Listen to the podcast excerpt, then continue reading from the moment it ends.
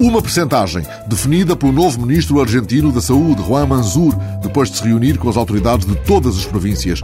90% do vírus que hoje circula é o H1N1. O jornal eletrónico La Notícia Digital conta que 20 dias depois da primeira morte argentina de gripe A, e já foram contadas 60, o ministro anunciou uma série de medidas para, agora sim, falar o mesmo idioma em todo o país.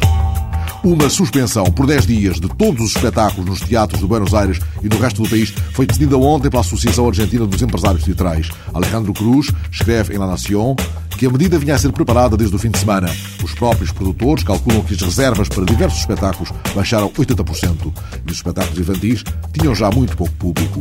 O presidente da Associação de Empresários Teatrais afirmou que as salas estão abertas, mas não haverá sessões. Explicou que a suspensão não decorre propriamente de um agravamento da epidemia, mas da pouca assistência nas salas e da paranoia que tomou conta dos poucos espectadores uma ponte por causa da gripe. A edição eletrónica do Clarim conta que, sexta-feira, há dispensa na administração pública e nas empresas estatais argentinas e que o governo pediu aos privados que se juntem à iniciativa. Deste modo, somando a sexta-feira ao feriado de quinta, os argentinos obteriam quatro dias consecutivos de menor concentração de pessoas nos locais de trabalho, algo que os especialistas recomendaram como medida para ajudar a reduzir a circulação do vírus da gripe A. E na Colômbia, Juan Varela, secretário de Estado da Saúde, admitiu à City TV que estão a aumentar os casos de contágio. Há já três mortes. As imagens que acompanham as declarações do governante colombiano mostram centenas de pessoas de máscara nas ruas de Bogotá.